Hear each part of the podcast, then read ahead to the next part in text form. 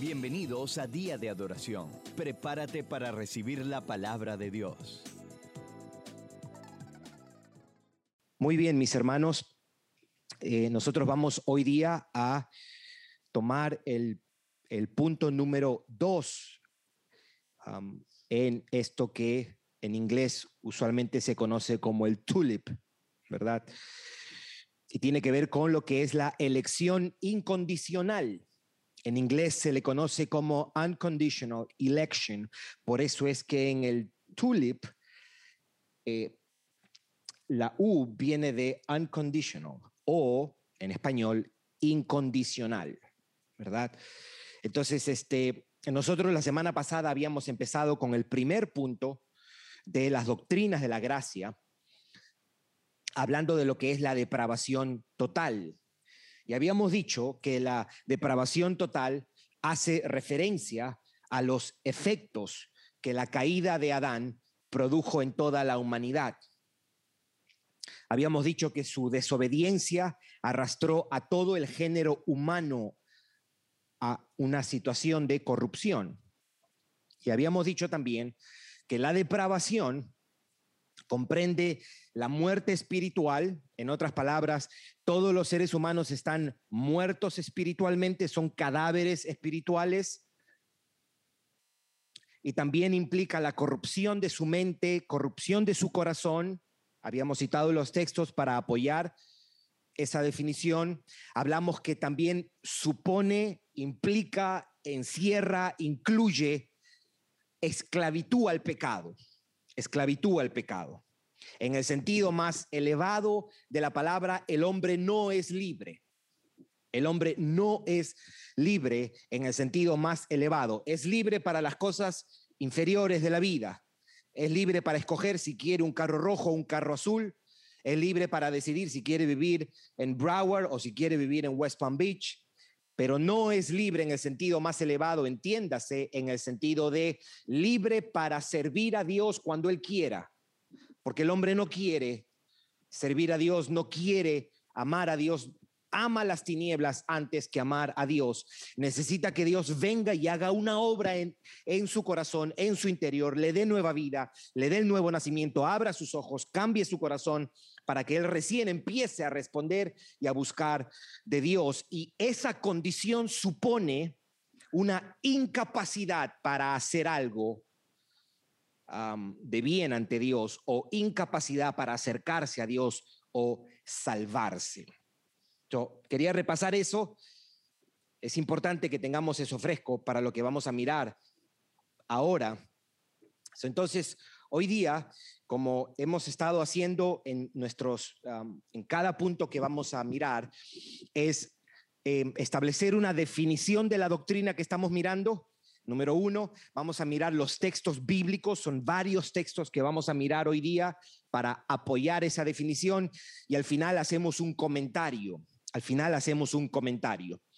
Entonces, este, vamos a seguir el material que estamos repartiendo para que podamos estar todos en la, en la misma página.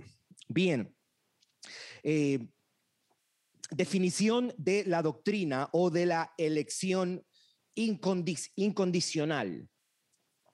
Dice, la doctrina de la elección incondicional enseña que Dios, desde antes de la fundación del mundo, escogió algunos hombres de entre toda la humanidad caída para salvarlos.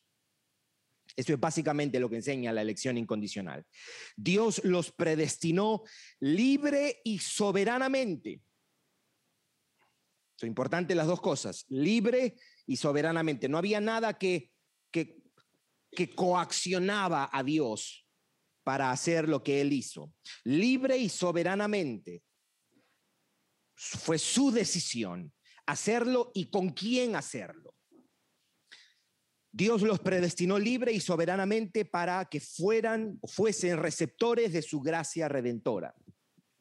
Esta elección es incondicional, contrario a condicional, ¿verdad? Es incondicional porque está basada únicamente en la gracia soberana de Dios quien elige sin ninguna condición previa que el pecador cumpla. So, esta última parte es bien importante. Y lo voy a decir por qué ahora en un momento. So, esta elección es incondicional. En otras palabras, no hay ninguna condición. Esta elección es incondicional porque está basada únicamente en la gracia soberana de Dios, quien elige sin ninguna condición previa que el pecador cumpla. Entonces, esa es la definición de la doctrina. La vamos a repetir después un poquito a cómo la dice, por ejemplo, los cánones de, de Dort lo que hemos venido hablando, como después del sínodo de la asamblea que, que hacen las iglesias reformadas en Holanda, ellos elaboran un documento que se ha llegado a conocer como los cánones de Dor, donde responden a las cinco objeciones contra la teología reformada y esas cinco respuestas ha venido a ser lo que hoy día conocemos como las doctrinas de la gracia o los cinco puntos del calvinismo. So, antes de ir a los textos, es importante, ¿ok?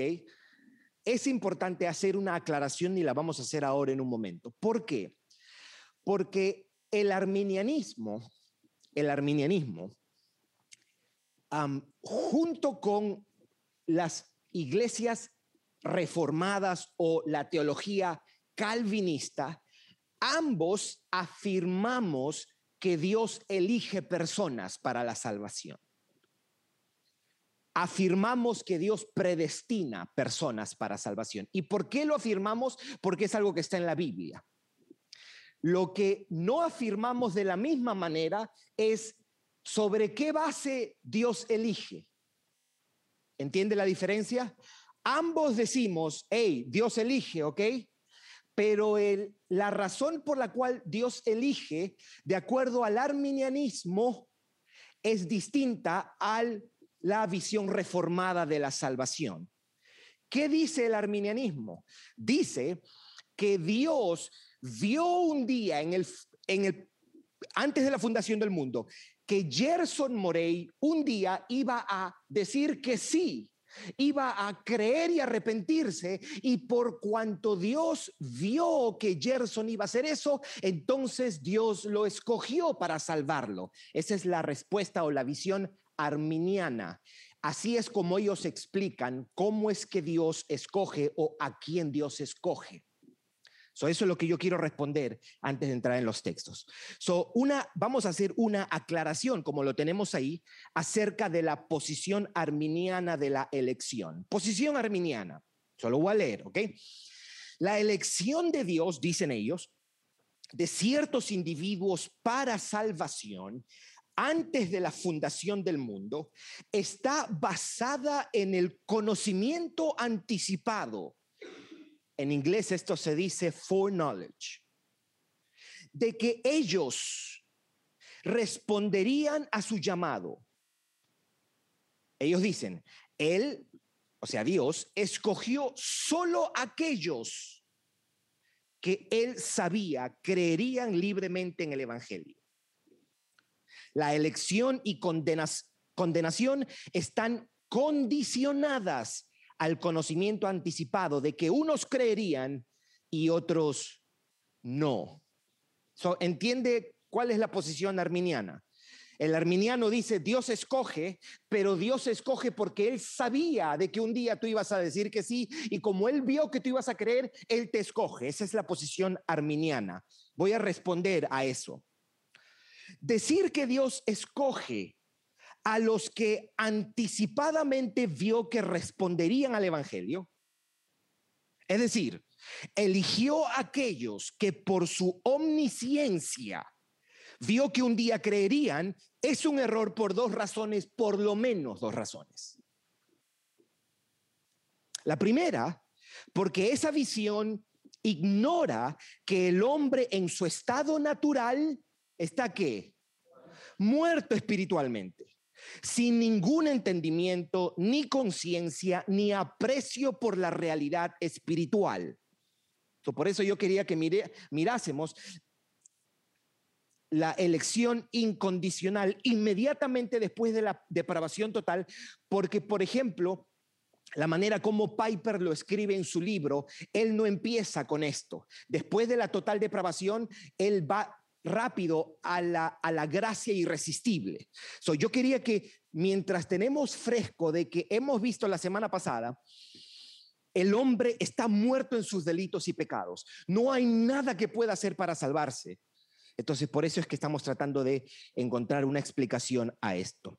El hombre en su esclavitud, ceguera y muerte espiritual, no solo no quiere buscar a Dios, sino que es incapaz de creer por sí mismo, incapaz de acercarse a Dios por sí mismo. No hay quien busque a Dios, decía Pablo, ¿verdad? A menos que la gracia de Dios lo libre, abra sus ojos y le dé nueva vida. Entonces es la primera razón. ¿Por qué es erróneo decir que Dios un día vio que Gerson iba a decir que sí y por eso lo escoge? Es un error porque eso no considera y no toma en serio de que yo estaba muerto en mis delitos y pecados. ¿Cómo yo iba a creer sin la ayuda de Dios? ¿Cómo yo iba a ejercer fe para creer si yo estaba muerto? no había manera de que Dios mirase y dijera, ok, déjame ver, a ver si Gerson va a decir que sí, a ver si Gerson va a creer. Pero alguien va y le dice a Dios, Dios, pero Gerson está muerto, ¿cómo va a creer? Eso es imposible que eso sea un argumento que se sostenga de acuerdo a la Biblia. Pero lo segundo, la segunda razón de por qué es un error es que se han malentendido algunos textos que parecen sugerir que Dios conoce anticipadamente algo del pecador y por esa razón los escoge. ¿Cuáles son esos dos textos? Romanos 8:29 y Primera de Pedro 1:2. Lo voy a voy a ir rápido por esto, ¿ok? Eso sí se entiende lo que quiero tratar de explicar. Estoy tratando de explicar de que el arminiano dice, "No, pero la Biblia dice esto y citan, por ejemplo, estos dos textos para decir, la razón por la cual Dios escogió a Sebastián para salvación es porque el conocimiento anticipado de Dios vio que, que Sebastián iba a decir que sí, su conocimiento anticipado, y por eso lo escoge. Y citan dos textos, por lo menos. Estos son dos de ellos los más clásicos. Romanos 8:29. Porque a los que antes conoció, ahí está la palabra, conoció, también los predestinó para que fuesen hechos conforme a la imagen de su Hijo, para que Él sea el primogénito entre muchos hermanos. El arminiano dice, ya ves por qué los predestinó, porque Dios conocía que ellos iban a decir que sí. Eso es imponer algo al texto que no está ahí. El segundo texto que ellos usan, Primera de Pedro 1.2, elegidos según la presencia de Dios, Padre. Ellos usando eso dicen, ya ves que Dios los elige según su presciencia, según su conocimiento anticipado, according to his foreknowledge, dice en inglés. Ok, so vamos a explicarlo brevemente. Las palabras que se usan, tanto en Romanos 8:29 y en 1 de Pedro 1, 1, 1 de Pedro 1, son prognosei y prognosin respectivamente. Son términos que al ser aplicados a seres humanos describen una relación, una conexión, aprobación y no información acerca de ellos. No es que Dios conocía algo que esas personas harían, sino que Dios conoce a esas personas y ese conocimiento supone aprobación, preferencia y amor. Son términos que al ser usados en referencia a personas describen una relación con ellas. Un ejemplo de eso está Romanos 11.2. Es una clase de conocimiento personal e íntimo. Eso es lo que quiere decir. Y a los que Dios conoció, es una referencia a una clase de conocimiento que es personal e íntimo, no de información, no de algo que, es, que la persona hace, sino de su persona como tal, que Dios tiene con su pueblo y según sabemos por Pablo, es un conocimiento que trasciende el tiempo. Muy bien. Vamos ahora entonces a nuestros ah, textos como tal. Los primeros textos tienen que ver con declaraciones generales, ¿ok? Generales acerca de la elección de Dios. Vamos a, no todos los vamos a leer, unos cuantos de ellos. Deuteronomio 10, por ejemplo. Deuteronomio 10, versículo 14 y 15. Deuteronomio 10, versículos 14 y 15. He aquí, de Jehová tu Dios son los cielos y los cielos de los cielos, la tierra y todas las cosas que hay en ella. Versículo 15 dice, solamente de tus padres se agradó Jehová para amarlos y escogió su descendencia después de ellos, a vosotros de entre todos los pueblos como en este día. Eso es una referencia a Abraham. Dios entre todos los pecadores escoge a Abraham y de ahí hace la nación de Israel. No hay nada que hizo Abraham para que moviera a Dios a escogerlo para hacer de él el pueblo elegido. El Salmo 33, por ejemplo. Bienaventurada la nación cuyo Dios es Jehová, el pueblo que él, eso es Dios quien escoge como heredad para sí. Salmo 65, 4. Bienaventurado el que tú escogieres y atrajeres a ti. Bienaventurado el que tú escogieres y atrajeres a ti para que habite en tus atrios. Seremos saciados del bien de tu boca, de tu santo templo. Vamos al texto de Romanos 8. Romanos 8, versículo 28 al 30. Romanos 8, versículo 28 al 30. Dice, y sabemos que a los que aman a Dios todas las cosas les ayudan a bien. Esto es, a los que conforme a su propósito son llamados.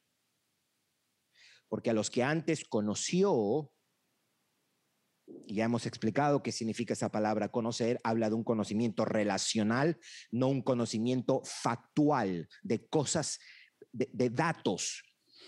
También los predestinó para que fuesen hechos conforme a la imagen de su Hijo para que Él sea el primogénito entre muchos hermanos.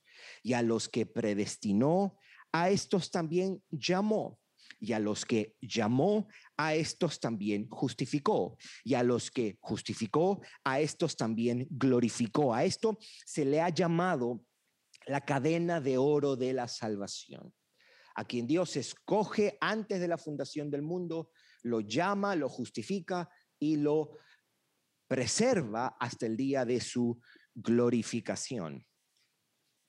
Primera de Tesalonicenses capítulo 5, versículo 9. Primera de Tesalonicenses capítulo 5, versículo 9. Porque no nos ha puesto Dios para ira. Mis hermanos, este es un buen texto para las últimas horas de un creyente en la cama de su hospital. Porque no nos ha puesto Dios para ira, sino para alcanzar salvación por medio de nuestro Señor Jesucristo. Bien, vamos a mirar unos cuantos textos de cómo la elección no está basada en el conocimiento anticipado de Dios. ¿Okay? Unos cuantos de ellos. El primero está en Efesios capítulo 1, versículos 4 al 5. Efesios 1, 4 al 5. Dice, según nos escogió, eso es Dios quien nos escoge, en Él, queriendo decir en Cristo Jesús, antes de la fundación del mundo. Aquí nos está diciendo que esta elección fue hecha antes de la fundación del mundo para que fuésemos santos y sin mancha delante de Él. No es que él vio un día de que yo iba a decir que sí y de que iba a caminar en obediencia y que iba a caminar en santidad y por cuanto él vio un día, él me escogió. No, él me escogió para yo ser eso, para que fuésemos santos y sin mancha delante de él en amor, habiéndonos predestinado para ser adoptados hijos suyos por medio de Jesucristo según el puro afecto de su voluntad. Él quiso hacerlo él determinó a quién escogía. Según Timoteo 1.9, quien nos salvó y llamó con llamamiento santo, no conforme a nuestras obras, sino según el propósito suyo y la gracia que nos fue dada en Cristo Jesús antes de los tiempos de los siglos. Romanos 9, versículo 11 y 13. Note, antes de leer esto, note que el interés de Pablo es demostrar que no era que uno o el otro se había portado bien y que Dios los escoge.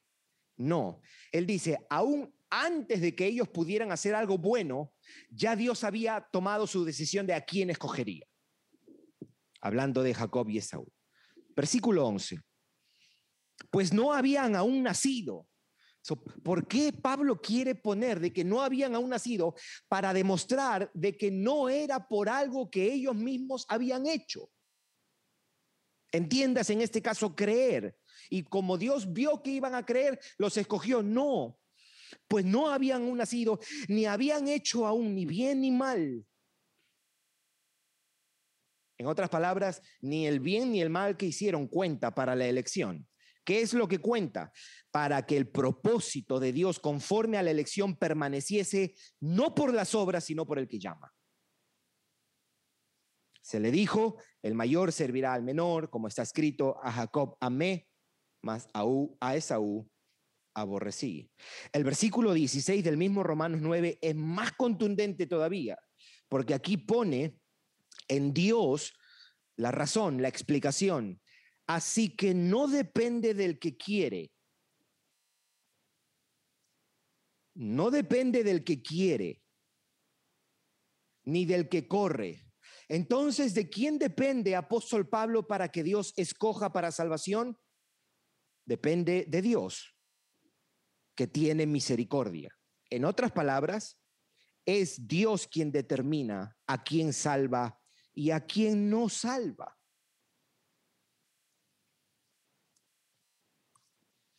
Ahora bien, este, este pasaje, este pasaje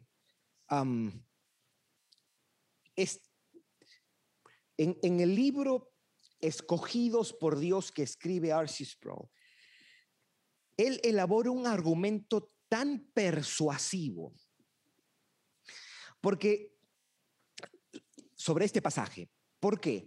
Porque él dice, él está diciendo, Dios escoge a quien él quiera. El arminiano dice, no puede ser de que Dios escoja a unos y a otros no, porque eso sería qué? Muy injusto. Ese es el argumento. No puede ser que Dios a unos escoja y a otros no, porque eso sería muy injusto.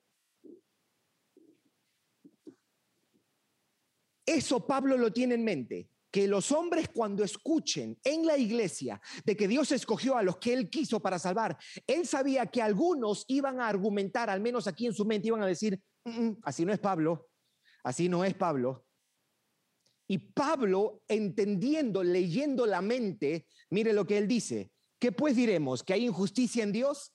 ¿Qué está haciendo Pablo? En el versículo 14 de Romanos 9, él está respondiendo a esa objeción que hay en la mente.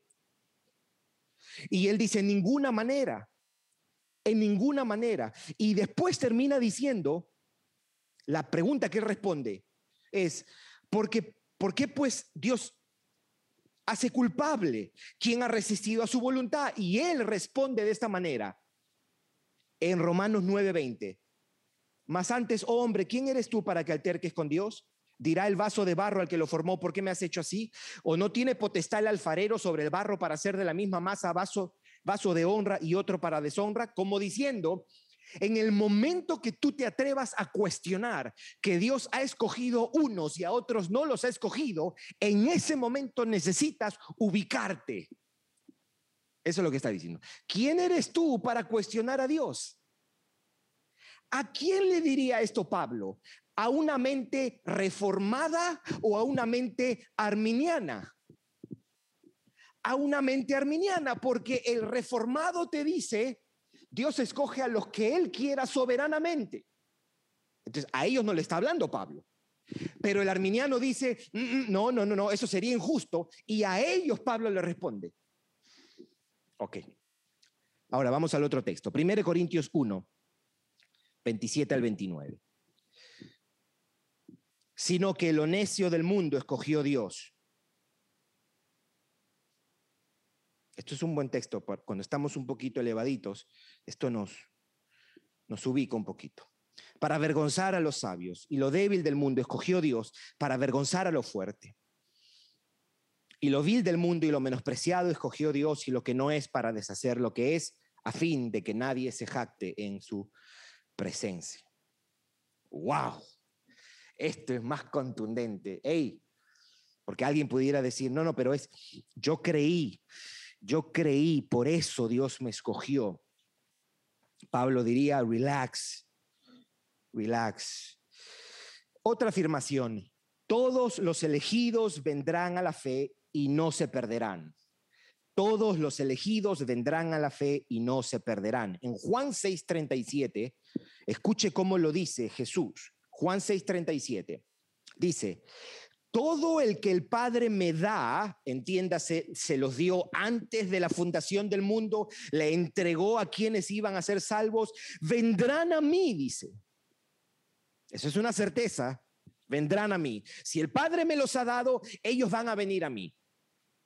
Como diciendo, si alguien es escogido, no se va a perder.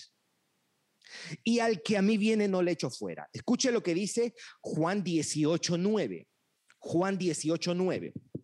Dice, para que se cumpliese aquello que había dicho, de los que me diste, no perdí ninguno, no perdí ninguno. Vamos a mirar ahora un par de textos que nos hablan cómo la elección es la causa de la fe. La elección es la causa de la fe. Es decir, creer es efecto de haber sido elegido. Creer es el resultado. Creer viene después, para decirlo en términos más sencillos. Primero Dios elige y por cuanto Dios elige, ellos creen. Hay dos textos ahí. Más claro que esto no va a haber. Gracias le damos a Lucas por haber escrito Hechos y haber escrito esto. Mire cómo dice, cómo Lucas resume el primer viaje misionero del apóstol Pablo. Él acaba de terminar su viaje misionero y él explica cómo la gente creyó, pero explica también cuál era la razón por la cual los gentiles o los de entre los gentiles que creyeron, por qué creyeron. Hechos 13, 48. Los gentiles, oyendo esto, se regocijaban y glorificaban la palabra del Señor y creyeron todos los que estaban ordenados para vida eterna. Pregunta, la primera pregunta más básica. ¿Quiénes fueron los que creyeron? Los que estaban ordenados para vida eterna. ¿Por qué creyeron los que creyeron? Porque estaban ordenados para vida eterna.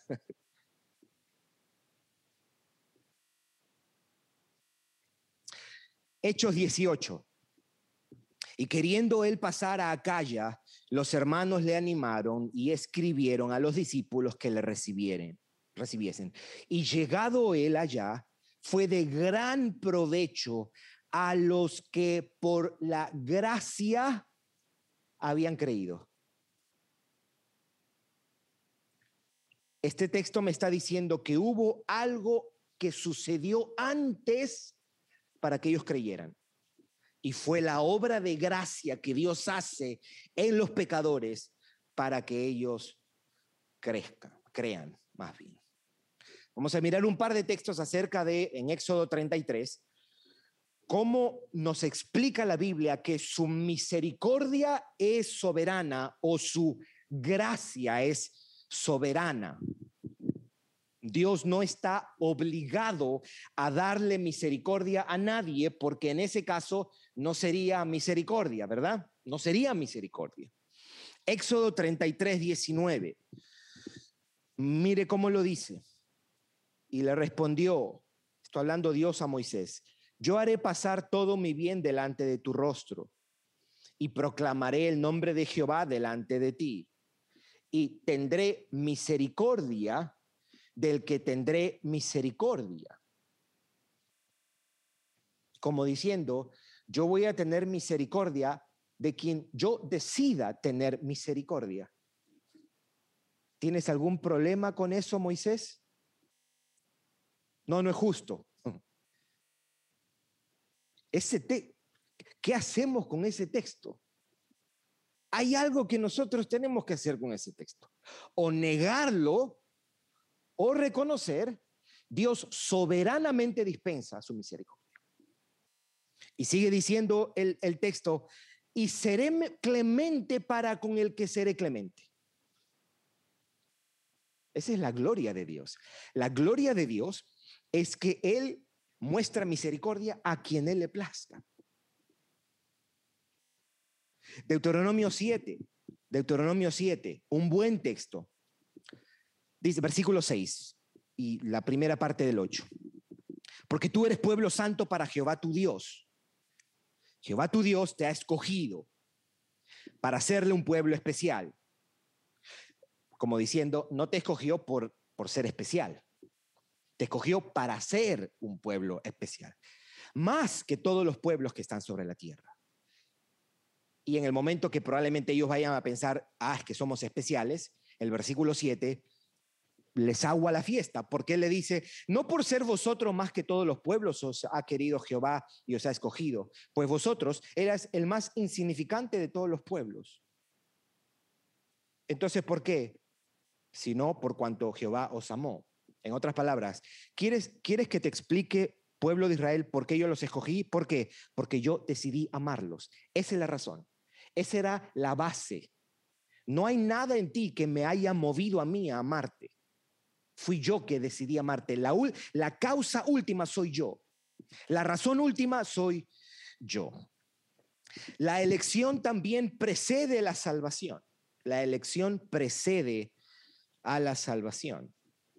Por tanto, todo lo soporto por amor de los escogidos para que ellos también obtengan la salvación que es en Cristo Jesús con gloria eterna. Y los últimos pasajes que quiero que leamos tienen que ver con su decreto de elección. Es un acto que asegura la redención.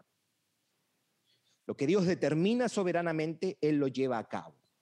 O para decirlo en otras palabras, lo que Dios decreta en, desde antes de la fundación del mundo, Él lo ejecuta, lo hace. Unos cuantos pasajes en el Salmo 115, versículo 3. Nuestro Dios está en los cielos, todo lo que quiso ha hecho. Todo lo que quiso ha hecho.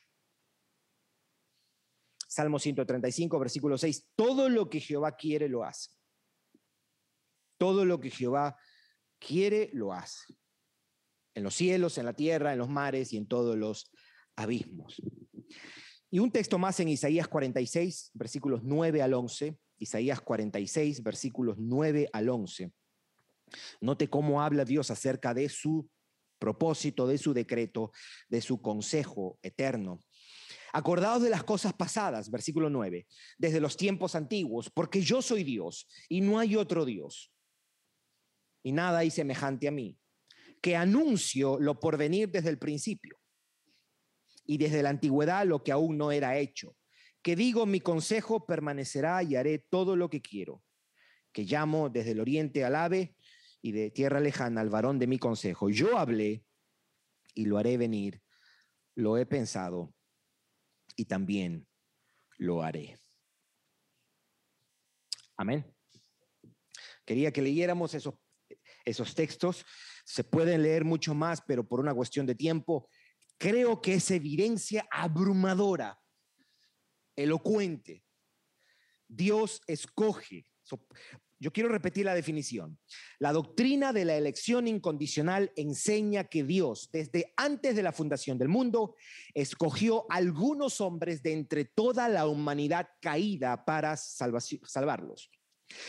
Dios los predestinó libre y soberanamente para que fuesen receptores de su gracia redentora.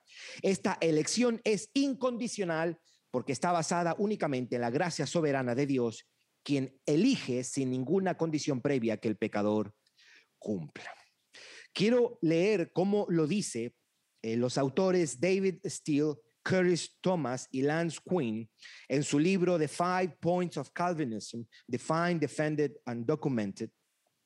Los cinco puntos del calvinismo definidos, defendidos y documentados, el libro de David Steele, Curtis Thomas y Lance Quinn. Escuche cómo él lo dice.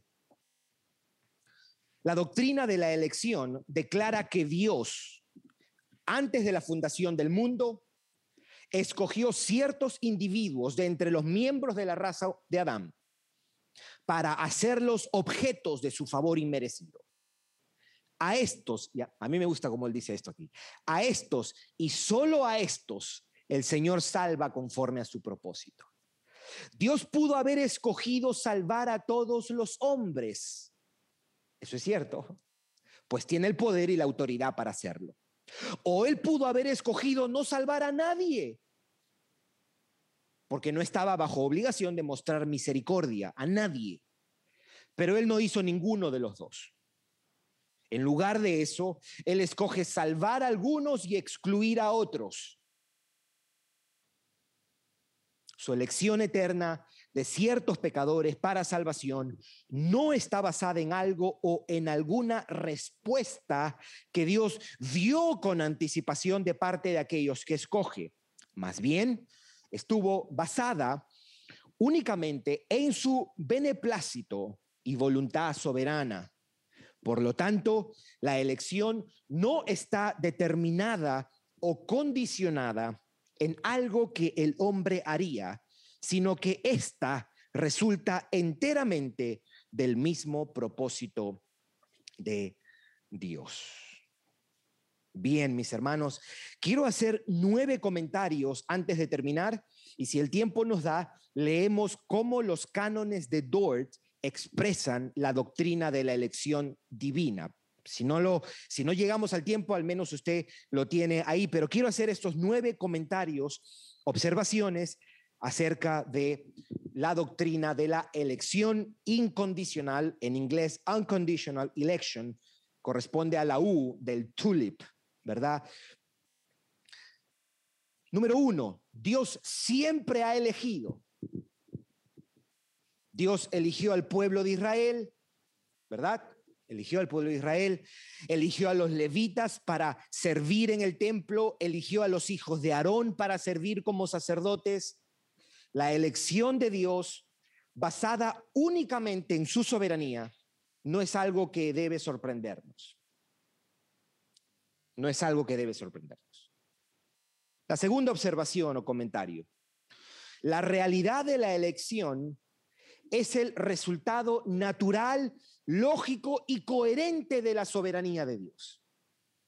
So, si ya sabemos que Dios es soberano y hace conforme a su sabia y buena voluntad, no porque Él esté obligado, lo más coherente es que Él salve soberanamente y escoja soberanamente. Eso es, el, es el resultado natural cuando consideramos la soberanía Dios. Que no lo haga así sería una sorpresa para nosotros. Que lo haga de la manera arminiana sería una sorpresa para nosotros.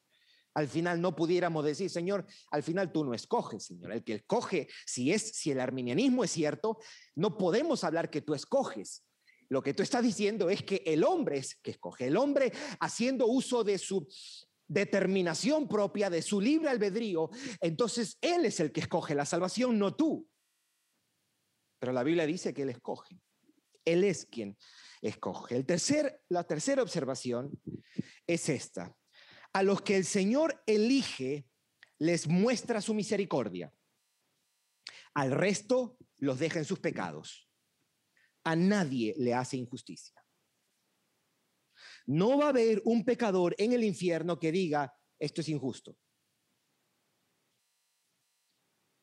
Cuatro, no sabemos quiénes son los elegidos y por eso debemos predicarles a todos. ¿No decía Charles Spurgeon? Como sabemos que los elegidos no tienen una E en la frente, hay que predicarle a todo el mundo. Seis, lo sexto, o más bien, la, la quinta, la quinta observación es la razón por la que se nos manda a predicar, porque alguien pudiera hacer, o me parece entonces un, un chiste, que se mande a predicar el Evangelio si solamente, si solamente Dios ha escogido unas personas. Me parece de poco, de poco gusto que se mande a predicar el Evangelio a las personas si, si Dios es quien ha escogido quienes se van a salvar. La respuesta, lo primero diríamos, relax, y lo segundo es la razón por la que se nos manda a predicar el Evangelio es porque Dios llama, produce fe y atrae a sí mismo a los elegidos por medio de la predicación del Evangelio. ¿Se entiende eso? La razón por la que se nos manda a predicar es porque Dios llama, produce fe y atrae a sí mismo a los elegidos por medio de la predicación del Evangelio. Número seis, esto es importante, ¿ok? Esto es importante porque alguien pudiera decir, ¿ok? Si tú eres elegido, no importa cómo tú vivas. No, eso no es cierto. ¿Por qué? Los elegidos creen y viven en santidad y obediencia. Pablo dice en segunda de Tesalonicenses 2, versículos 13 y 14 pero nosotros debemos dar gracias, dar siempre gracias a Dios respecto a vosotros, hermanos amados por el Señor, de que Dios os haya escogido desde el principio para salvación. Y note lo que él dice, mediante la santificación por el Espíritu y la fe en la verdad como queriendo decir, Dios no escoge a nadie sin tomar en cuenta la santificación por el Espíritu y sin tomar en cuenta la, sin tomar en cuenta la fe. En otras palabras, la santificación y la fe van acompañadas del acto de elección de Dios. A quienes Dios elige se dará evidencia por medio de su vida de santidad y obediencia. Siete, la doctrina de la predestinación, al ser abrazada, y cuando digo abrazada es entendida, discernida, apreciada, creída, aferrada, al ser abrazada es fuente de humildad. Fuente de humildad. Al ser abrazada por la fe. Y excluye la jactancia la doctrina de la predestinación debería hacernos humildes, más humildes y menos jactanciosos. ¿Cuál es, cuál es la manera como no nos llenamos de jactancia? Es abrazándola y creyéndola con todo nuestro corazón, tomándola en serio, descansando, aferrándonos a ella. Ocho, todos los elegidos serán llamados a la salvación. Todos los elegidos creerán, serán justificados y perseverarán hasta el fin. Esto es importante porque alguien pudiera decir también, ¿y qué pasa si alguien que no es escogido quiere ser salvo? Escuche la pregunta. Escuche la pregunta. ¿Y qué pasa si alguien que no está escogido quiere ser salvo? Nosotros respondemos, es que ninguno quiere ser salvo. El ser humano en su estado natural no quiere, ni puede. Y nueve, la doctrina de la predestinación es fuente de consuelo y esperanza. Es fuente de consuelo y esperanza. ¿Por qué? Porque si Dios nos escogió, el que empezó, dice Pablo en Filipenses 1.6, en nosotros la buena obra la va a perfeccionar hasta el día de Jesucristo. para un creyente, para un creyente, es verdadera esperanza saber que el Dios que lo predestinó lo llama, lo justifica y también lo glorificará. No hay lugar, no hay espacio para ¿y qué pasa si? No. Es cierto, el creyente está llamado a perseverar. Su perseverancia es una señal de su fe salvífica. So perseverance is a sign of saving faith. Fe salvífica. ¿Cómo, cómo yo sé que alguien tiene fe verdadera? Por su obediencia y perseverancia. Obediencia y perseverancia. No es perfecta, pero es una dirección. Es una dirección opuesta a la que van los hombres. La dirección es, sí, es verdad, el camino es con baches y todo eso, pero es en dirección hacia la obediencia, hacia perseverar, hacia la gloria de Dios. Pero ese pecador, consciente de que no ha sido por él, sino que es Dios quien tuvo compasión y misericordia, lo predestinó para salvación, esa persona dice, no depende de mí. Y eso es la mejor noticia que no depende de mí, que es Dios quien me escogió y Él es quien me va a guardar. Por eso decimos que la doctrina de la predestinación es fuente de consuelo y esperanza. vamos a leer, nos queda unos minutitos. Vamos a leer entonces el artículo 9 que se llama La elección divina de los cánones de Dort. De los cánones de Dort. Es muy parecido a lo que acabamos de leer. So, dice, dice, esto es escrito en los mil, acuérdense, esto es elaborado en los 1619, después del sínodo de Dort. Dice, esta elección no está fundada en la fe que Dios mira anticipadamente, ni en la obediencia, santidad, ni en cualquier otra cualidad o disposición del hombre como requisito, causa o condición del que esta elección dependa. En otras palabras, no es que Dios mira a ver quién va a decir que sí para escogerlo. Más bien, los hombres son escogidos para fe. ¿Ok? No por su fe, sino son escogidos para fe o para creer. Son escogidos para la obediencia y la santidad. Por lo tanto, la elección es la fuente, la fuente de todo bien salvífico del que procede en la fe, la santidad y todos los dones de la salvación. Y finalmente la vida eterna, como sus frutos y efectos. Todo esto en conformidad al testimonio del apóstol, quien dijo, según nos escogió en él antes de la fundación del mundo, para que fuésemos santos y sin mancha delante de él. Y yo añado ahí, no porque éramos, sino para que seamos santos y sin mancha delante de Él. aquí está esto, em, no recuerdo, por eso no estoy citando quién, no recuerdo uh, dónde leí esto, creo que, los, creo que citaron esto una vez, no sé si fue a J.A. Packer, no, estoy seguro, ¿ok?